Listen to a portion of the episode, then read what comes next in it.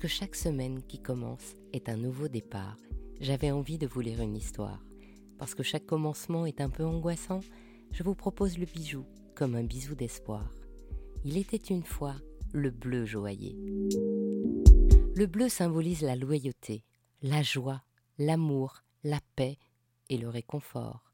J'ai donc pensé qu'il était d'actualité. En Égypte, le bleu était considéré comme porte-bonheur. Il y avait trois bleus. Le bleu clair, symbole du dieu Amon, le dieu de l'atmosphère, de l'air et du ciel. Le bleu sombre, symbole de la voûte céleste et de la nuit. Et le bleu turquoise, symbole de l'eau et du Nil, l'origine de toute vie. Le bleu venait donc de trois matériaux le silicate de cuivre calcique pour le clair et les pierres ornementales, le lapis lazuli pour le sombre et la turquoise pour le bleu de l'eau. Pour les Romains de l'Antiquité, le bleu est la couleur des barbares, ce qui va impacter la considération de cette couleur qui sera peu utilisée jusqu'au XIIe siècle, car c'est entre le XIIe et le XIIIe que le bleu devient le symbole de la Vierge. La reine va donc commencer à porter du bleu, et puis le roi, Louis IX.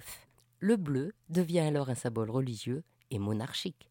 Il faut dire que la production du bleu devient plus facile.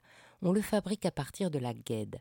La guêde, c'est une plante herbacée qui pousse à l'état sauvage un peu partout, en Europe du Sud-Est, en Asie centrale et aussi en Asie du Sud-Ouest.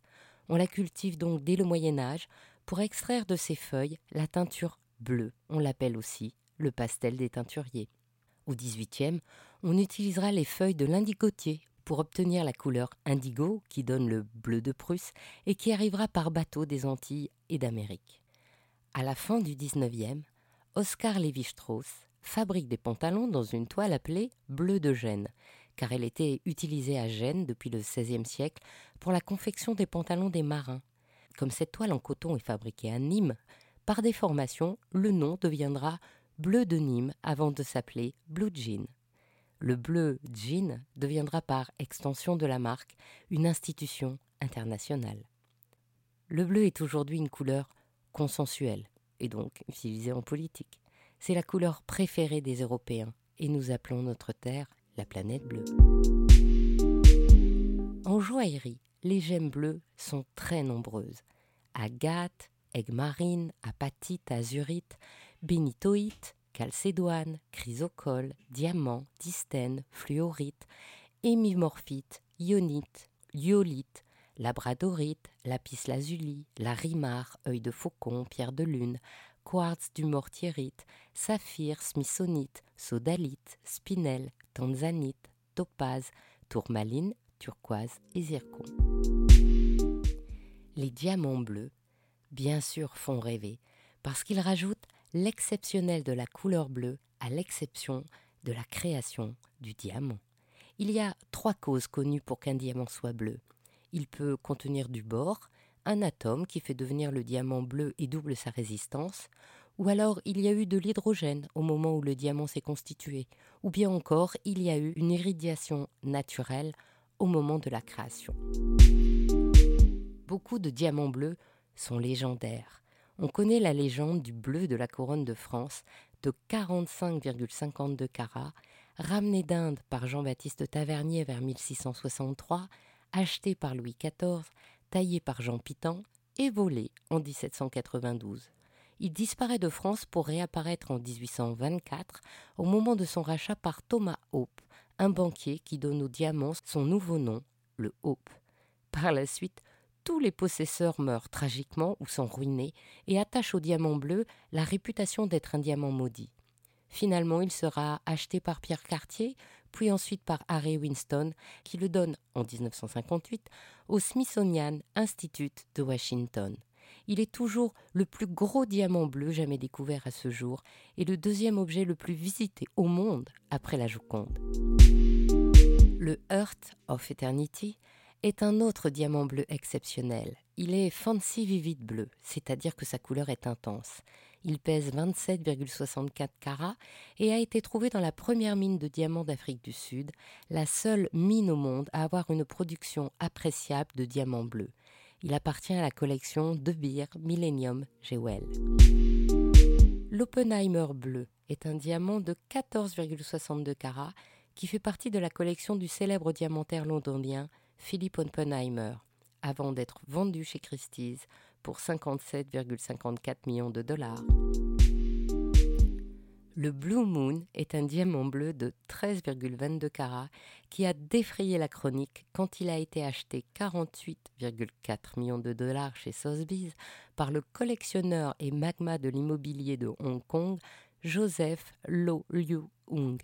Il a aussitôt rebaptisé le Blue Moon of Joséphine pour l'offrir à sa fille de 7 ans il avait acheté la veille un diamant rose de 16,8 carats chez Christie's pour 28,5 millions de dollars, toujours pour sa fille, et il avait rebaptisé le Suite Joséphine. Le Whittleback Graf est un diamant bleu foncé de 31,6 carats, acheté par Laurence Graff en 2008. On raconte que ce diamant vient de Golgoda et que le roi Philippe IV d'Espagne l'aurait acheté en 1664 pour l'inclure dans la dot de sa fille Margaret Teresa. Aujourd'hui, le diamant a été vendu 80 millions de dollars à l'émir du Qatar, Sheikh Ahmad bin Khalifa. Il y a aussi des diamants bleu-vert. Le Ocean Dream de 5,5 carats trouvé au Brésil a été vendu 8,6 millions de dollars et le Aurora Green a atteint 16,8 millions de dollars en 2016. Dans les autres pierres bleues célèbres, il y a bien sûr les saphirs. Le grand saphir bleu de Louis XIV a été l'une des pierres principales des joyaux de la couronne. Comme on n'a pas retrouvé de facture, on suppose qu'il s'agit d'un cadeau au roi. Il n'a jamais été taillé. Il pèse 135,80 carats et a une forme de losange en rhomboïde. Il disparaît après le vol de 1792, mais réapparaît dans l'inventaire de décembre. En 1796, il est choisi par Daubenton pour enrichir les collections du Muséum d'histoire naturelle, où on peut toujours aller l'admirer. Le saphir de la reine Marie de Roumanie est aussi célèbre. Il est originaire du Sri Lanka. Il pèse 478 carats et est enregistré pour la première fois par la maison Cartier en 1913. Il est acheté en 1921 par le roi Ferdinand de Roumanie et puis vendu en 1947 à Harry Winston qui l'offre en 1948 à la reine Frédérica de Grèce. Il est aujourd'hui la propriété du Qatar Museum Authority. Un autre saphir célèbre est le Blue Bell of Asia, un saphir du Sri Lanka de 392,52 carats qui a été vendu 17 700 000 dollars par Christie's. Il y a d'autres pierres bleues, mais il y en a deux particulièrement qui ont été découvertes récemment, la tanzanite et la paraïba. La tanzanite est découverte pour la première fois en 1967 la légende veut qu'elle ait été découverte par un berger Maasai, qui l'a repérée à fleur de terre après un feu de brousse près du mont Kilimanjaro. La pierre est apportée à un explorateur local, qui l'envoie à un gémologue tanzanien, qui à son tour l'envoie à son père à New York, lequel demande l'avis du GIA, le Gemological Institute of America, la référence mondiale en matière de gémologie le GIA identifie une variété bleue jusque-là inconnue de zoïsite, une gemme que l'on ne connaissait que brune. Quelques années plus tard, le propriétaire de la joaillerie Tiffany Co tombe éperdument amoureux des zoosites de Tanzanie et les rebaptise tanzanites.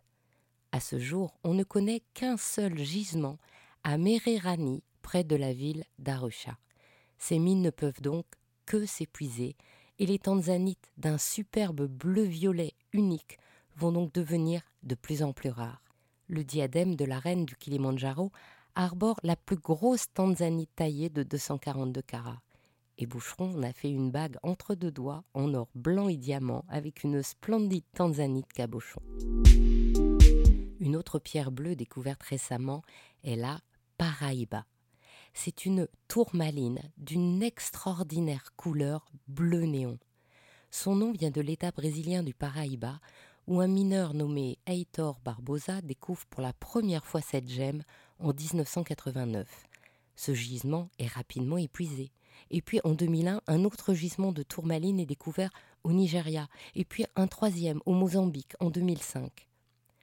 En 2006, le LMHC, Laboratory Manual Harmonisation Committee, décide que cette variété de tourmaline appartenant au Cupro elbaïte sera usuellement baptisée tourmaline paraíba.